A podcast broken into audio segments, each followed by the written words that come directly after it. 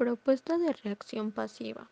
Cuando no estés de acuerdo con alguna decisión de un grupo y tengas miedo de expresar tu idea, coméntala solo a un integrante y si a él le parece que les podría ayudar y mejorar el trabajo, continúa a comentarla a los demás.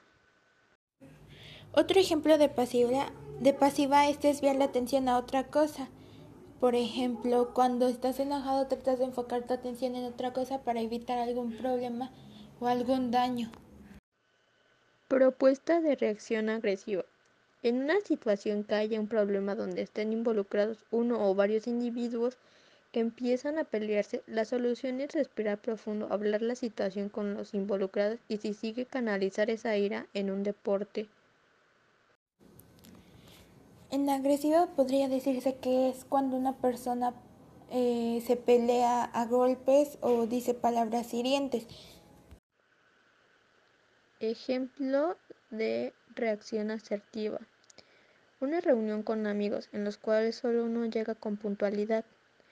Si apenas tus amigos llegan, eres amable y preguntas por qué han tardado y comentarles que no había necesidad de que te hiciesen esperar, así como luego bromear incluso sobre lo que ha ocurrido. Demuestras que has tenido una manera asertiva de manejar la situación.